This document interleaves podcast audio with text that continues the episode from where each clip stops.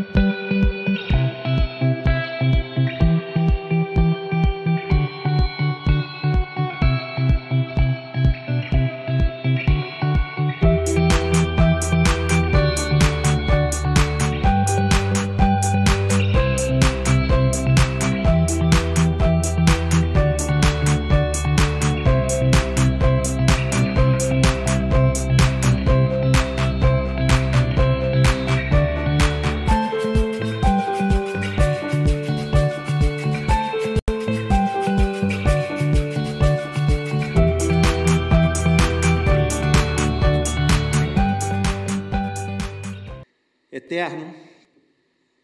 peço a Ti que, através da Tua palavra, o Senhor venha mais uma vez a nos salvar dos nossos erros e a nos aperfeiçoar no Teu amor, na Tua graça, no Teu Espírito. Usa-nos, meu Pai, neste mundo conforme a Tua vontade. Em nome de Yeshua. Amém. E amém. Um abraço aqui para o Willis, para a Frank, que eu fiz questão de olhar. Estão, mandaram um abraço para vocês receber o shalom de vocês e dos irmãos também da igreja que estão no chat. Aleluia. Bem, essa noite eu quero falar com vocês esse tema aí, ó. A palavra, ó, a palavra, a verdadeira restauração. Amém? Esse é o tema do estudo dessa noite. E alguns que já viram o estudo da manhã vão pensar que eu fiquei doido, que eu vou repetir os mesmos textos. Mas agora eu vou falar sobre uma outra perspectiva, diferente um pouco do que eu falei pela manhã. Então, abra sua Bíblia em Deuteronômio 16.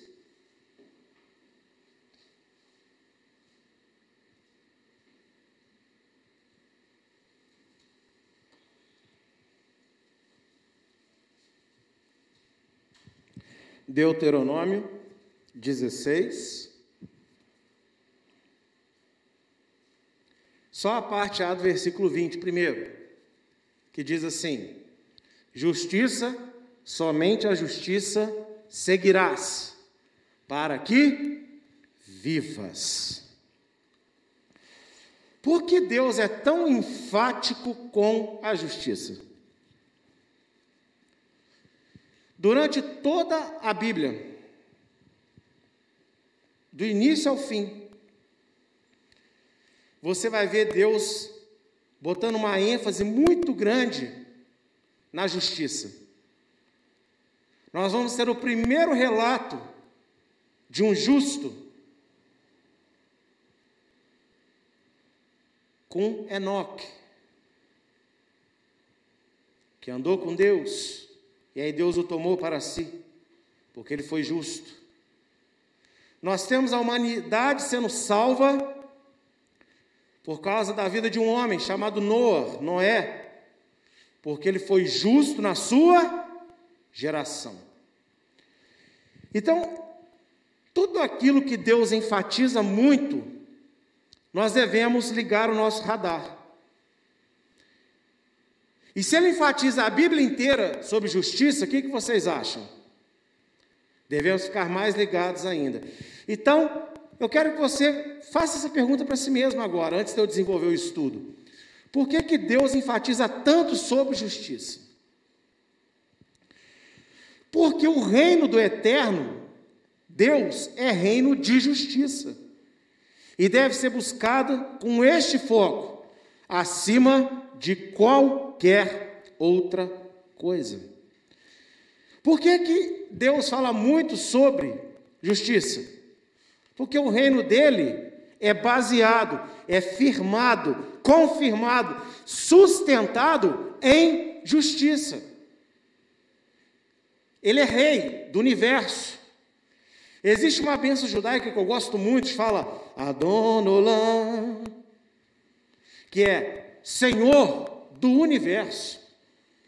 Nessa bênção fala, antes mesmo que todas as coisas fossem criadas, ele já havia sido declarado rei.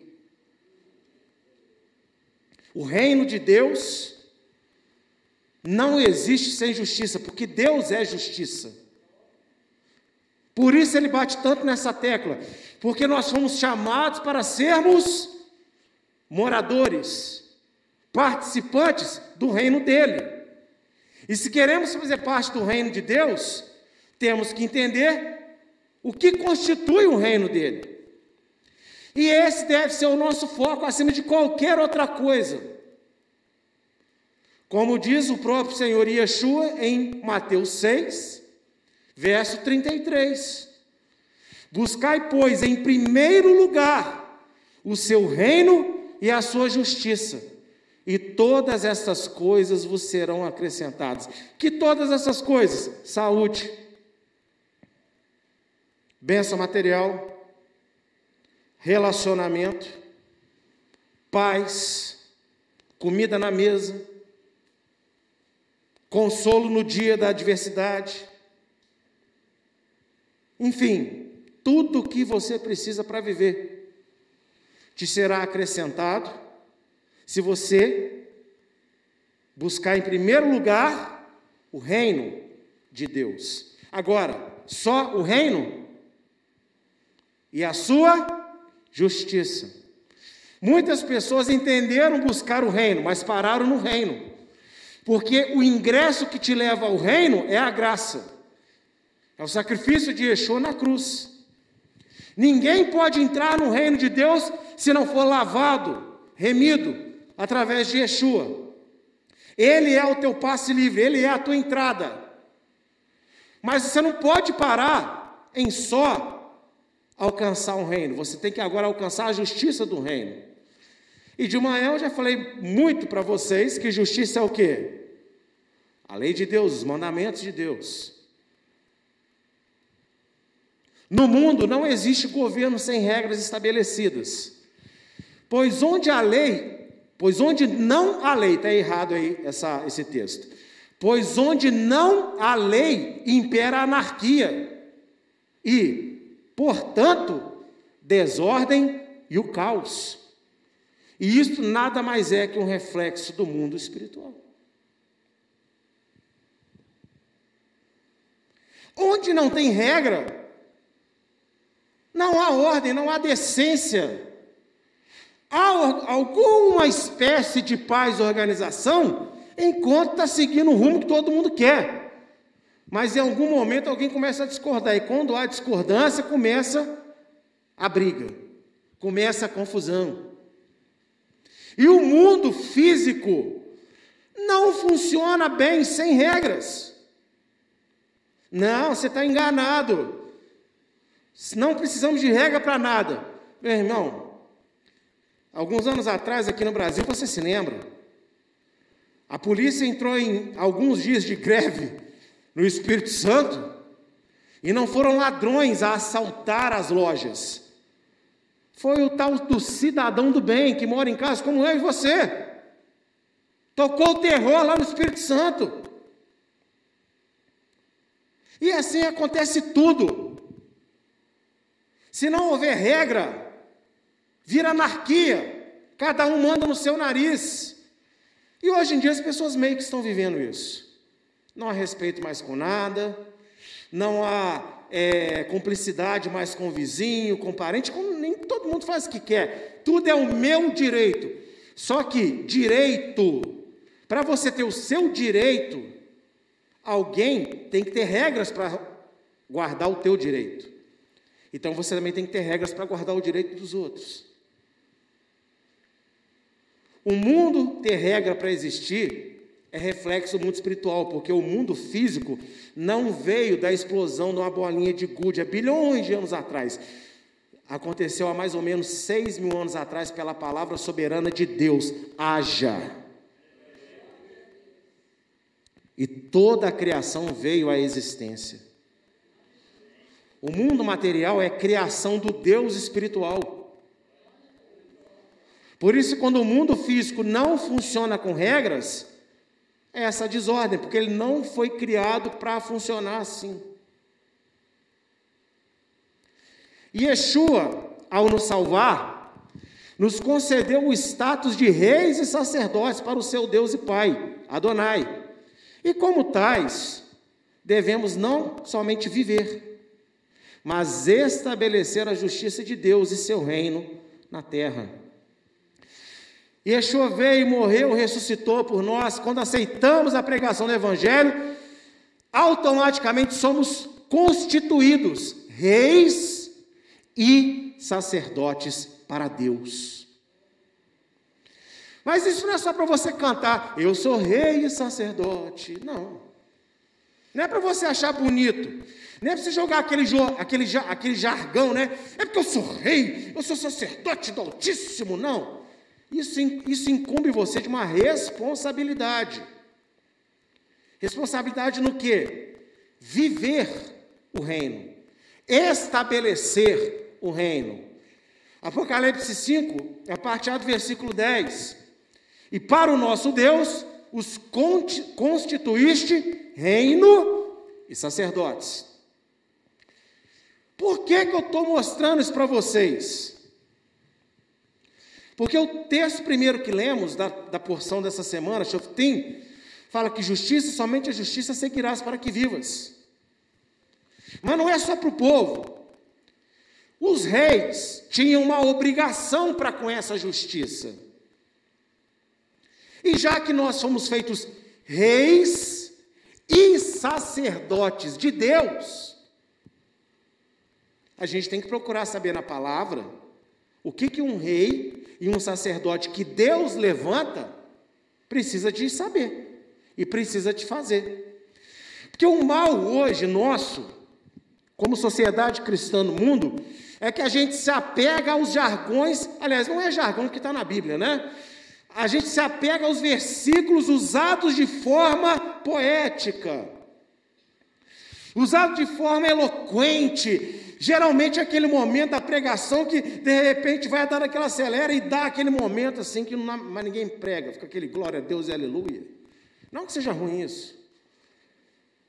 Só que essas frases não é para a gente tomar posse delas no sentido de que eu sou, mas eu não preciso ser.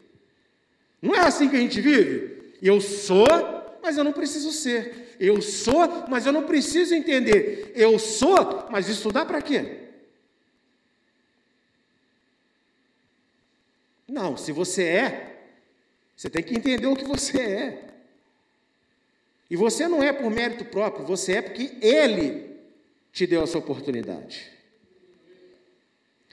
E aí em Deuteronômio 17, 18 a 19, Olha só o que, que o rei tem que fazer. Será também que, quando se assentar sobre o trono do seu reino, então escreverá para si num livro um translado desta lei, do original que está diante dos sacerdotes levitas, e o terá consigo, e nele lerá todos os dias da tua vida, para que aprenda a temer ao Senhor teu Deus, para guardar todas as palavras desta lei e estatutos para cumpri-los, para que o seu coração não se levante sobre seus irmãos e não se aparte do mandamento, nem para a direita, nem para a direita, nem para a esquerda, para que prolongue os seus dias do seu reino, ele e seus filhos no meio de Israel. Então, um rei, ele tinha que escrever todo o livro de Deuteronômio e ter uma cópia dele e ficar estudando ele direto. Porque o livro de Deuteronômio é um resumo de Êxodo, Levítico e Números. E ainda acrescenta mais alguma coisa. Hoje, você não precisa de fazer uma cópia, porque você não é rei literal. Porém, por que você não estuda isso aqui? Está pronto na sua mão? Naquela época não tinha loja para comprar, por isso que o rei tinha que fazer uma cópia. Hoje nós temos a cópia de toda a lei de Deus, de Gênesis a Apocalipse, na nossa mão. Então, se você é rei, você tem que estudar. Se você é rei sacerdote de Jesus, não é opcional para você. Você tem que estudar. Porque naquele dia muitos dirão: Ô, oh, oh, Senhor Yeshua, peraí, pega leve. Eu sou rei sacerdote. O Senhor me fez rei sacerdote. E ele falará: Olha que legal, não te conheço. Porque título não garante nada para você no reino de Deus. O que te garante alguma coisa é a fé que você tem deixar ser usada para produzir para Deus. Se você não produz com a sua fé, a sua fé é uma semente morta. Tiago não diz que é semente morta, eu estou dizendo semente morta, só para você entender melhor, porque não está tá nascendo nada. Mas ele disse: se você não tem obra, sua fé está o quê? Morta. Então, repita comigo: título não me garante nada no reino de Deus. Para você não achar que eu estou pegando pesado com você, você acha que o Jimson ser pastor, presidente da Eliahu, isso garante passe livre para entrar no reino de Deus? Nunca. Muito pelo contrário. A peneira para mim vai ser ainda mais fina. Porque a quem muito é dado, muito será cobrado.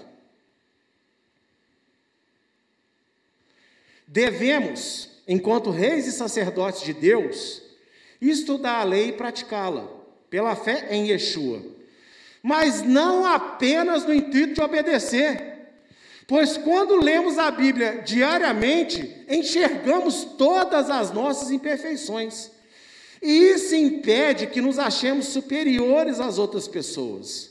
Por isso a obediência, além de glorificar Adonai, visa refletir a perfeição de Deus ao mundo, para que este conheça seus erros e também seja salvo.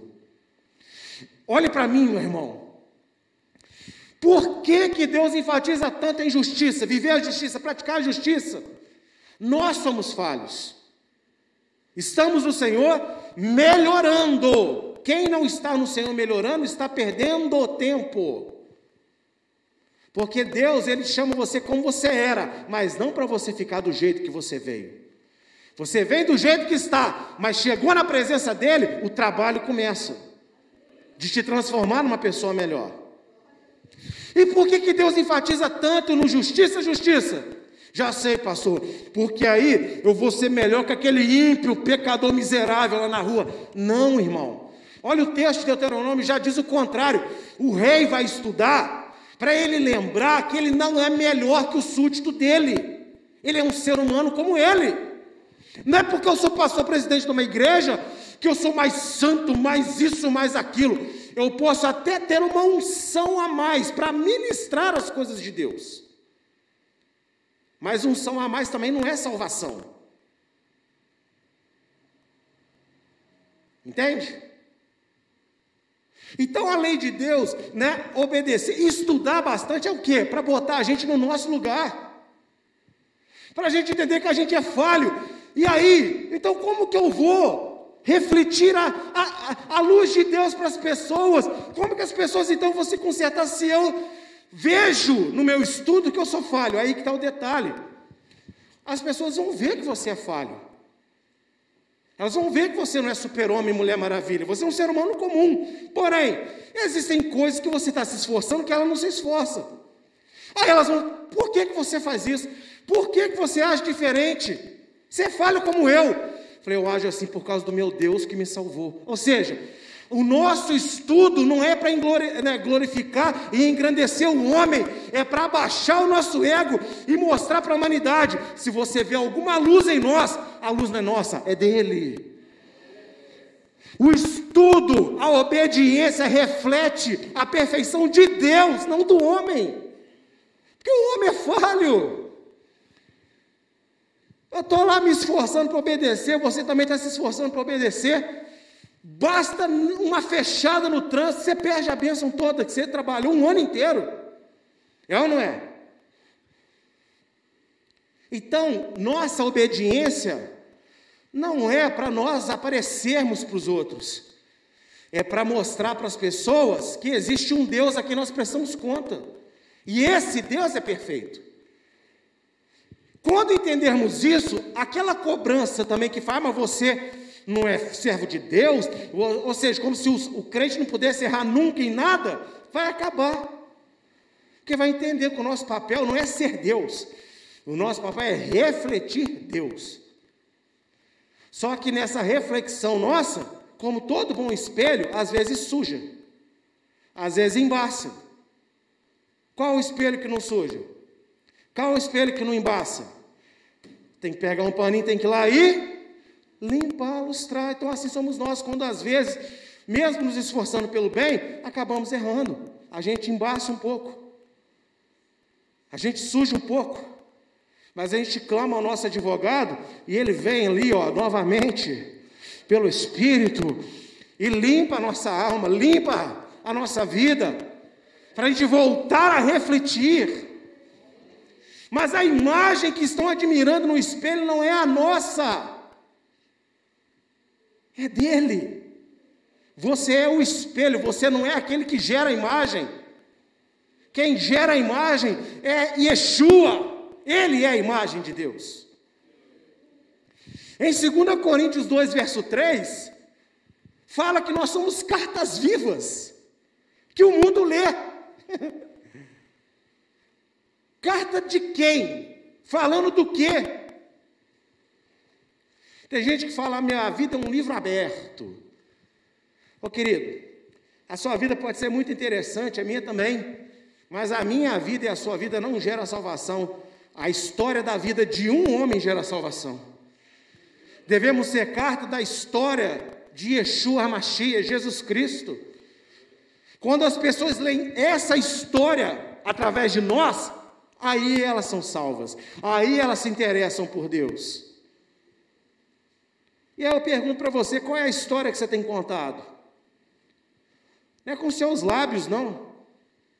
É com a sua vida. O que você tem vivido? O que você tem buscado? O que você tem se esforçado para ser? Então eu achei isso aqui magnífico. A nossa obediência é para exaltar a santidade de Deus não a nossa.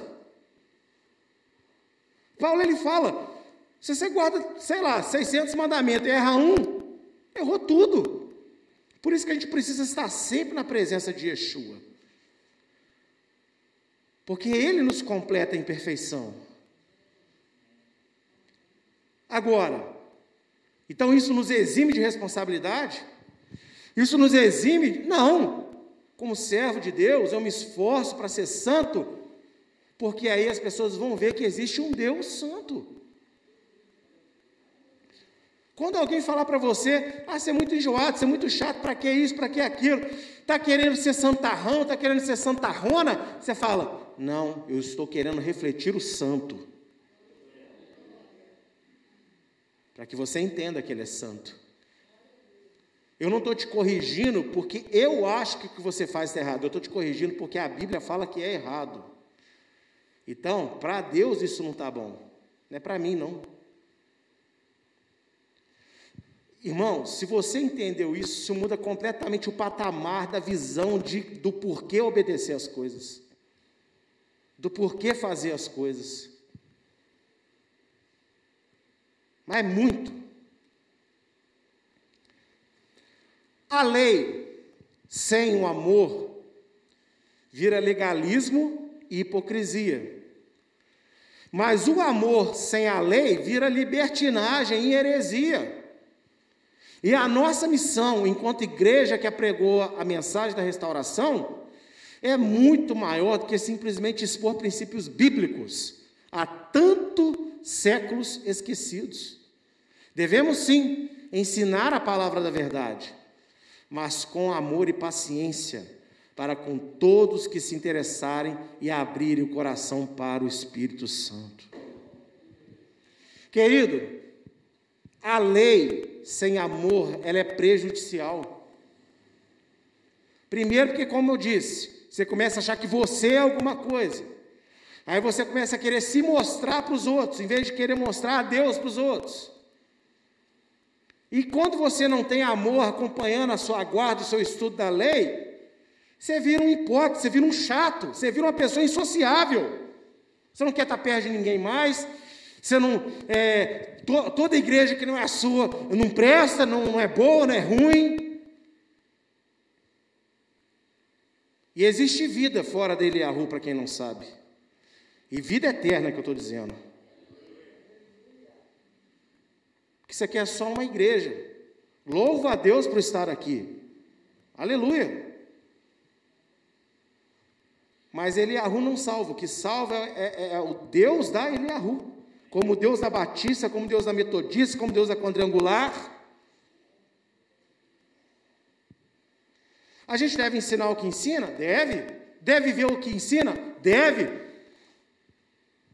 Mas isso não é para a gente ficar julgando todo mundo que está lá fora, como agora é o pior pecador ladrão da existência da, da face da terra. Não é assim. Em Apocalipse, Yeshua estava na melhor igreja e também estava na pior. Ele era o Senhor de ambas as igrejas. Agora,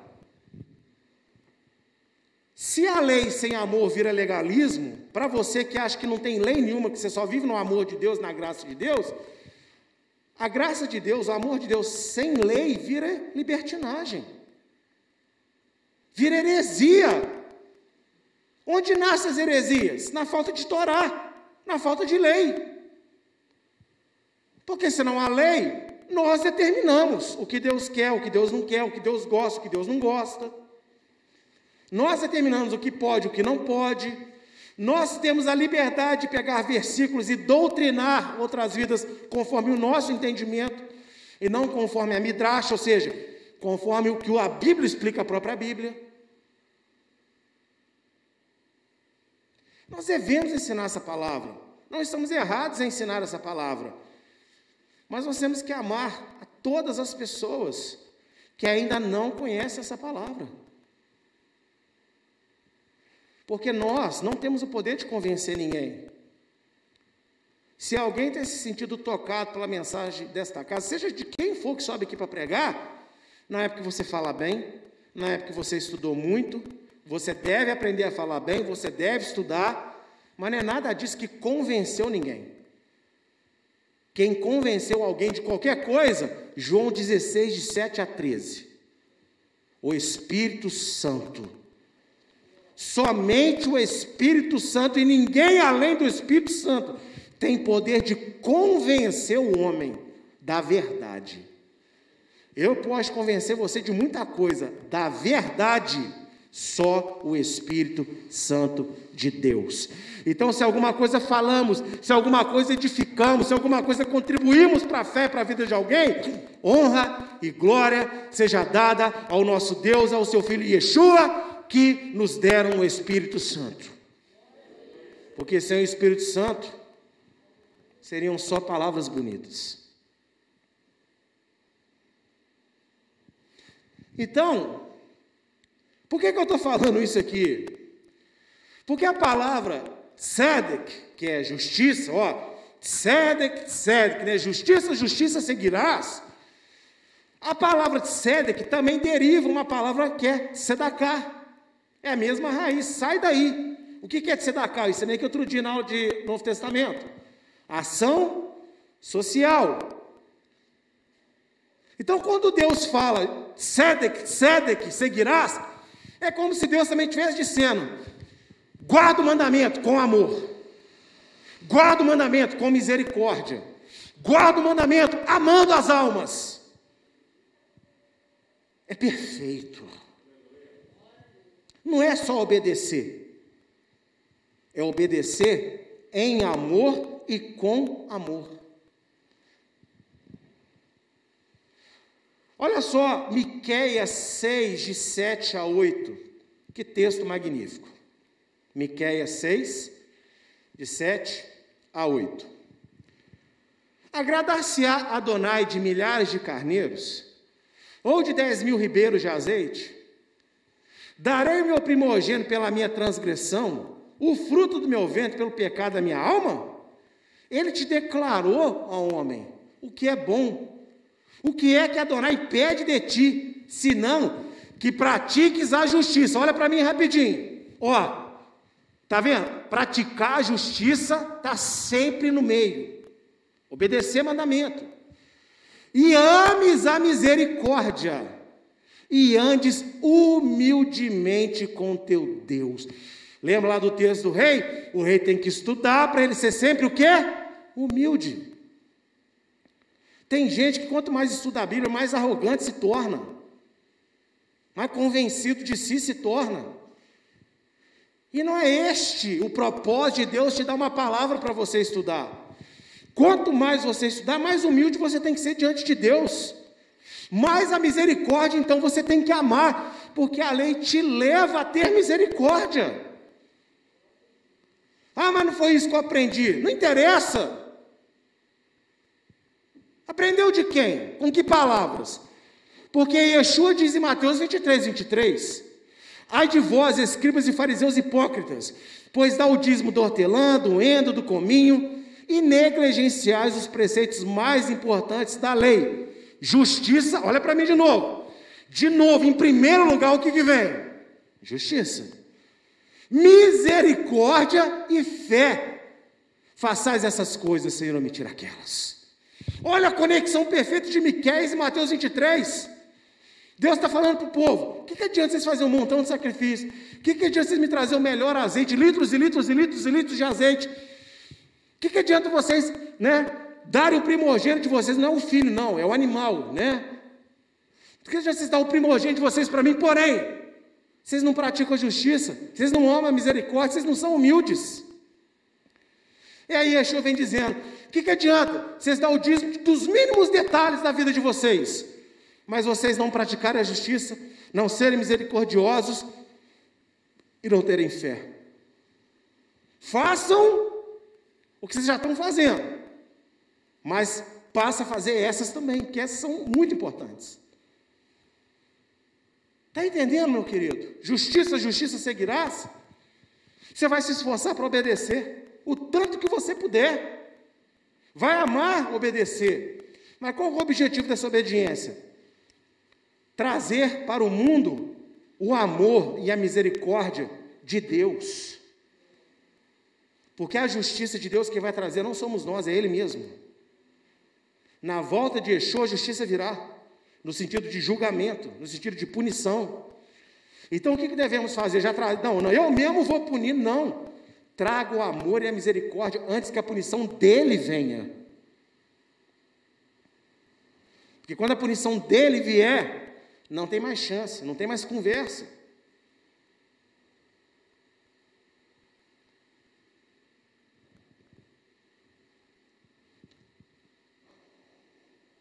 Primeira Coríntios 13, de 1 a 3, depois de 8 a 10.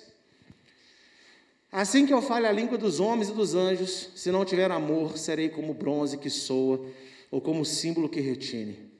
Ainda que eu tenha o dom de profetizar e conheça todos os mistérios e toda a ciência, ainda que eu tenha tamanha fé a ponto de transpor montes, se não tiver amor, nada serei. E ainda que eu distribua todos os meus bens entre os pobres, e ainda que entregue o meu próprio corpo para ser queimado, se não tiver amor, nada disso me aproveitará. O amor jamais acaba, mas, havendo profecias, desaparecerão, havendo língua, cessarão, havendo ciência, passará. Ciência é conhecimento, viu? Porque em parte conhecemos e em parte profetizamos. Quando, porém, vier o que é perfeito, então o que é em parte será aniquilado. O que, que adianta nós temos uma igreja de restauração se nós não, não amamos a alma? Se a nossa obediência não tem um foco de evangelizar quem está lá fora, de atrair para perto de Deus quem está lá fora. O que, que adianta guardar mandamento se isso, me traz uma, se isso me faz uma pessoa intolerante, impaciente com todo mundo e o resto? Não é esse o objetivo. As pessoas vão achar estranho, as pessoas vão ter uma certa repulsa no início, mas vendo quem você é, amoroso e misericordioso, uma pessoa de fé, elas vão se interessar pelo que você tem. E vão querer o mesmo que você tem. E o que, que você tem? A lei? Não, Yeshua. Sem Yeshua você não tem lei. Sem Yeshua a lei que você tem é legalismo. Está engessado isso. E olha o que, que Paulo diz: olha, não adianta eu fazer do bom e do melhor o seu cara. Fazer tudo aquilo que todo mundo admira, todo mundo fala, oh, o pastor, é isso, é aquilo mas sem amor. Porque, olha, eu gosto muito dele, Eliahu, gosto dessa igreja, amém? Hoje recebemos um carinho muito abençoado dos nossos irmãos. Mas quando Yeshua voltar, não haverá mais Eliahu. Não haverá. Haverá o reino de Deus e a sua justiça e o seu amor para sempre. Então devemos usufruir dessas coisas hoje, mas pensando no verdadeiro objetivo, que é levar pessoas para Deus. A restauração é uma oportunidade concedida por Deus às pessoas para o servirem com maior proximidade à plenitude da Sua palavra. Mas em nada diminui o amor que ele sente porque ainda não entendeu. Não é porque a pessoa não entende o que é Israel, não entende ainda o que é a lei de Deus, não guarda a festa bíblica, que Deus ama menos essas pessoas. Porque eu e você também não sabemos dessas coisas. Depois que a gente aprende um pouco mais de palavra, se você não vigia, parece que você desde sempre sabe isso. E é desde pouco tempo que você sabe. E aí você passa a olhar para as outras pessoas com indiferença. Tudo é ruim, tudo não presta, tudo não dá. Não, não é assim. Temos que saber separar aquilo que realmente está pervertido na mais, na, na, no entendimento mais simples da palavra, que não, não dá. Agora, outras coisas, homens e mulheres de Deus de oração, de palavra, de busca, de consagração, que fazem muito melhor do que nós fazemos, que buscam a Deus de coração, que aconselham uns aos outros de coração, que tentam obedecer a Deus de todo o seu coração, e porque não conhece restauração, porque não sabe ainda o papel de Israel, não sabe o papel da lei, então não presta para Deus. Se fosse assim, nenhum de nós estaríamos aqui, que nenhum de nós, tirando talvez aqueles que se converteram aqui, nenhum de nós se converteu dentro dessa visão.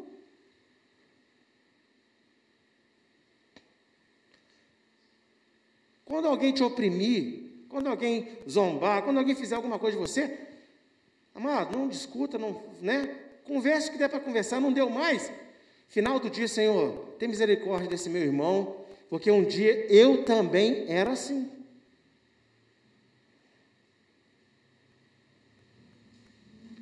Restauração é uma oportunidade de você ser mais humilde. Porque a mensagem da restauração é um degrau maior de entendimento da palavra. E nós lemos aqui hoje, em Deuteronômio 17, 17, 18. Se você, quanto mais você estuda, é para te fazer mais o quê? Humilde diante de Deus. Nós vimos aqui em Miqueias, né? O que, que Deus quer de gente? Que a gente ande diante de Deus como? Humildemente. Sejamos humildes.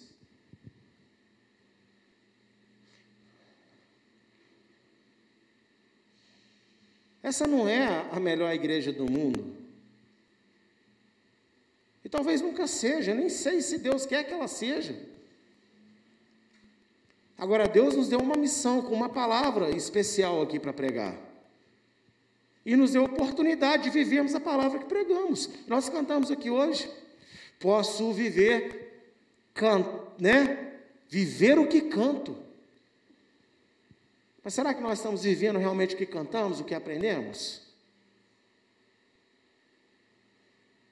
E por que devemos praticar isso? Para agradar a Deus? Sim. Porque é bom para nós? Sim. Mas também para a gente tá, ser um canal de Deus para salvar pessoas. Eu tenho aprendido muito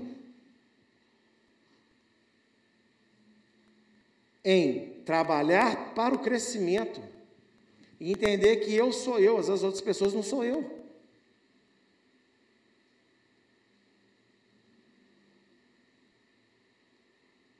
Então, sabe quando você não deixa ninguém fazer nada porque você quer que seja tudo do jeito que você faz? Só você é você. E se fosse, Deus fosse exigente assim com a gente, ninguém fazia nada. Porque o jeito de Deus fazer é perfeito. E nós não somos.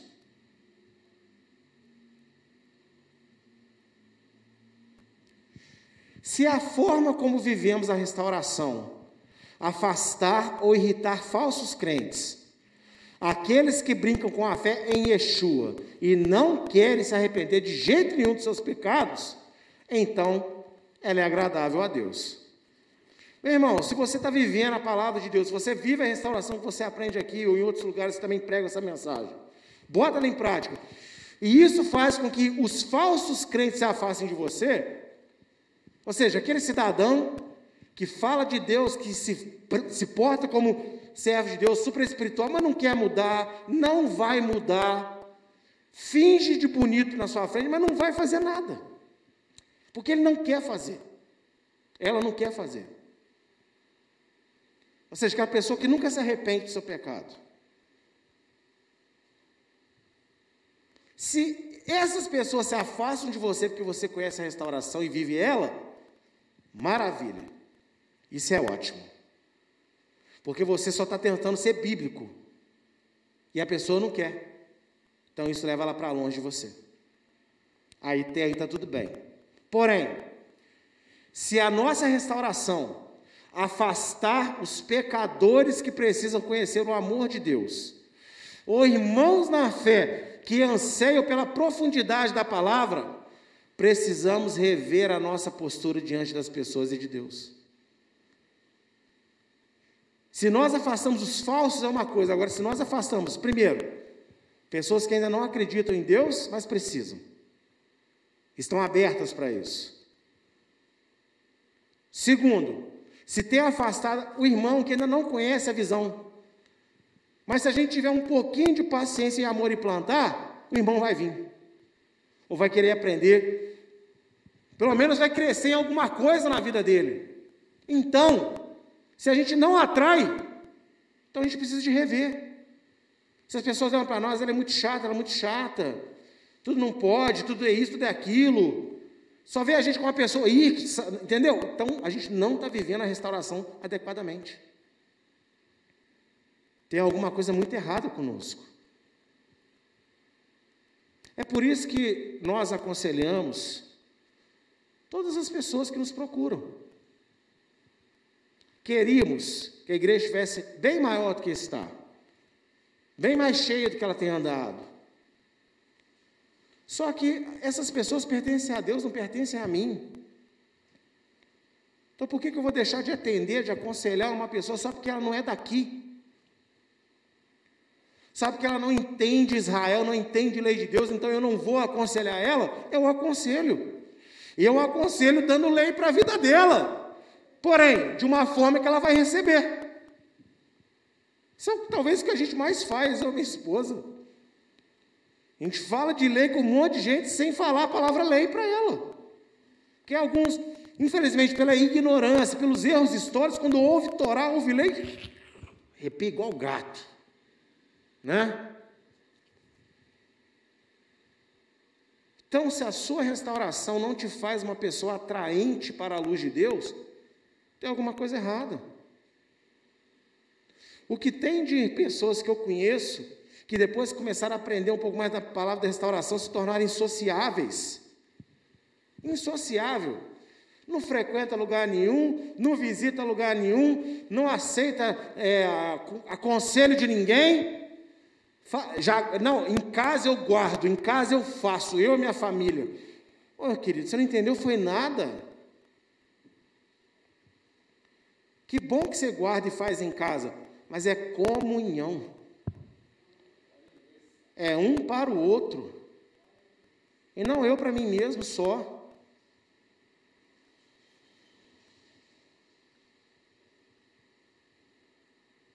Entende isso? Precisamos de rever se nós não estamos sendo atrativos para a salvação das pessoas, ou para o fortalecimento, para o crescimento. Irmão, quando você aprende uma palavra melhor, não é as pessoas que vão te procurar porque você é alguma coisa. Deus vai fazer com que o assunto surja perto de você. Porque você já aprendeu aquele tópico ali melhor e Deus quer ensinar, ou pelo menos dar oportunidade para aquela pessoa.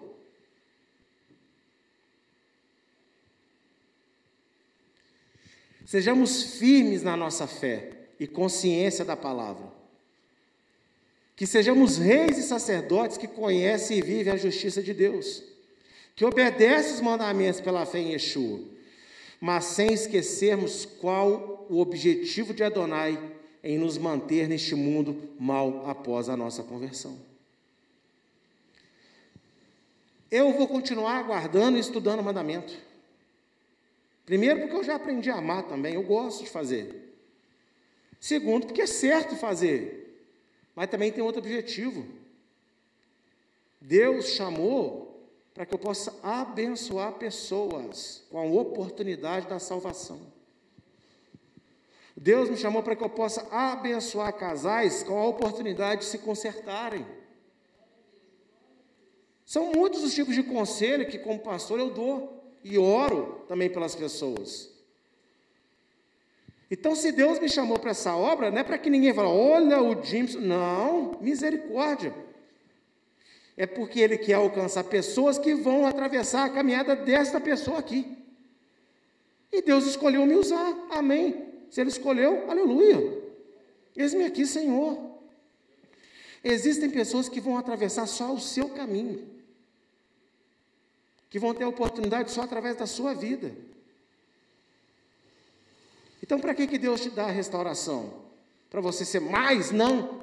Para você dar mais. Para você poder dar mais. Quantos de vocês, membros dessa casa, chegaram aqui, machucados ou não, mas em algum momento precisaram de sentar, de conversar, de aconselhar, e através desses momentos receberam algo diferente, receberam algo que realmente funciona. Ah, porque o pastor é pastor. Hum, não, querido, não. É porque eu e a minha casa, a gente se dedica a estudar isso aqui bastante. Então, na hora que você precisa, Deus tem mais matéria-prima aqui para poder dar para vocês. É só isso. Mateus 28, 19. Por que, que a gente está aqui ainda depois de ser salvo? Ide, portanto, fazei discípulos de todas as nações, batizando-os em meu nome. Nós estamos aqui para fazer discípulos de Deus discípulos para Deus e para o seu filho Yeshua. A gente não está aqui para fazer seguidor. Seguidor segue qualquer coisa. Não gostou, troca. A gente está aqui para fazer discípulo. A gente está aqui para ensinar as pessoas a serem apaixonadas por Deus. Deixa eu falar uma coisa. vou falar de mim. Quem me conhece, quem está aqui comigo há muito tempo, sabe que eu sou muito detalhista com o som da igreja com louvor da igreja. Isso não impede que eu erre. Semana passada, mesmo eu, pastor Magui, tocando aqui, eu errei um montão de coisa. Até pedir perdão para ele depois, né, pastor? Não quer dizer que eu não erre também. Mas eu sou detalhista com o som da igreja. Eu gosto de ouvir o som bem, eu gosto de me ouvir bem. Eu gosto de ouvir a minha voz, não gosto de ouvir outra coisa. Eu gosto que vocês ouçam o som muito bem aqui. Agora com a transmissão, toda semana, Mateus está de prova, toda semana eu estou fuçando nessa mesa. Que quem está em casa está ótimo. Eu falo, não, não está ótimo ainda, pode melhorar. Eu sou assim, não quero mudar, não quero que ninguém fale para eu mudar, porque eu gosto. Só que tem um detalhe. Por que, que eu faço questão que todos vocês saibam disso? Ah, já sei, pastor. Para todo mundo ver o quanto compromissado o senhor é. Não. Sabe por que eu faço questão de mostrar para todo mundo isso? Porque eu quero que todo mundo entenda que para Deus a gente não faz as coisas de qualquer maneira. E com isso, graças a Deus, eu vejo vários de vocês hoje tratando as coisas de Deus com muita seriedade, valorizando as coisas que fazem para Deus. E aí eu fico feliz. Sabe por quê? Ó, porque eu não. Eu fico, eu fico pensando, Senhor, o Senhor deve estar feliz. Olha fulano, olha ciclano. Ana Clara hoje me encheu de emoção aqui nesse altar cantando uma música que ela tirou as segundas vozes da música. Eu falei, Jesus Santo. Eu falei, na hora do ensaio eu parei. Eu falei, vou te bater, menina. E um dia que a gente estava conversando, que eu acho que na primeira vez que a gente foi tocar junto, que ela veio, ela falou comigo, ah, porque eu fico observando se eu fazer a segunda voz. E eu comecei a tirar. Olha que lindo. Ela observou algo que é bonito, algo que é bom e começou a fazer, mas fazer para quem? Para mim não, para Deus. E aí a gente sente a presença, a gente sente a unção de Deus sobre a vida da menina. Por quê? Porque ela entendeu de forma simples uma coisa simples. Dá para fazer melhor para Deus. Dá para fazer um pouquinho mais para Deus. Então, essa é a motivação que nos leva a praticar a perfeição. Para sermos luz para os outros, para que os outros queiram também ser perfeitos para Deus. João 15, 12. O meu mandamento é este: que vos amei uns aos outros como eu vos amei. Meu irmão, minha irmã, você que me assiste, você que diz assim: ah, eu amo as coisas de Israel, eu também amo. Mas o que, que adianta você amar as coisas de Israel, mas você não ama ninguém que está perto de você? Amar as coisas de Israel, amar o povo de Israel, tem que te levar a amar mais quem está perto de você, próximo a você.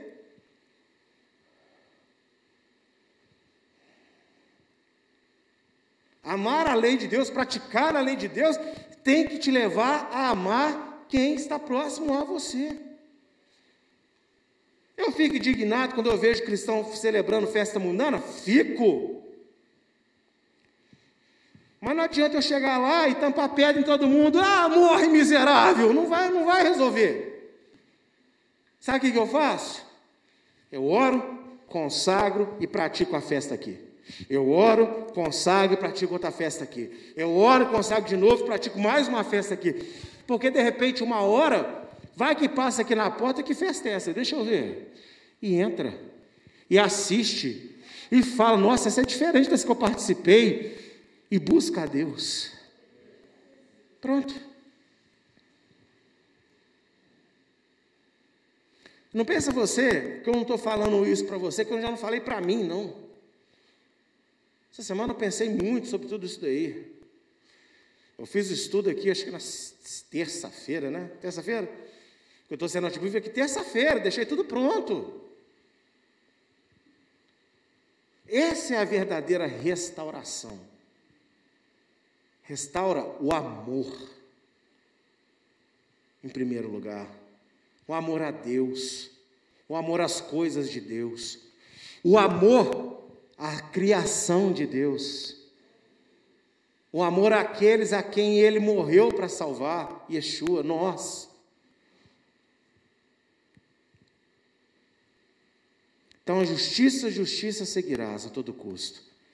Você vai guardar as coisas, você vai praticar as coisas, mas com o intento de ser misericordioso e amoroso. De levar Deus para as pessoas. Não perca esse foco. Porque esse é o foco desta igreja: amar. Amém? O que fez você ficar aqui não é mensagem. Que fez você ficar aqui não foi oração poderosa que você ganhou, não. O que fez você ficar aqui é que, ainda que nós não sejamos perfeitos, mas na nossa imperfeição nós tentamos dar o verdadeiro amor para você. E isso fez você ficar. Muitos que estão aqui, se a gente trocar essa mensagem, talvez ficaria do mesmo jeito. Calma, não vou trocar não, tá? Só estou dando um exemplo drástico. Eu quero dizer, irmão, o amor abre a porta da nossa alma para que a gente ouça tudo. Pessoas ouvem um monte de lixo porque alguém foi lá e deu carinho para elas. Se nós dermos, não é carinho, não é amor que vem de Deus, por mais difícil que seja viver o mandamento, elas vão querer, porque receberam o amor de Deus através da nossa vida. E isso é restauração. Diga comigo, isso é restauração. Amor acima de tudo. Amém? Eu agradeço a minha oportunidade nessa noite no nome de Yeshua.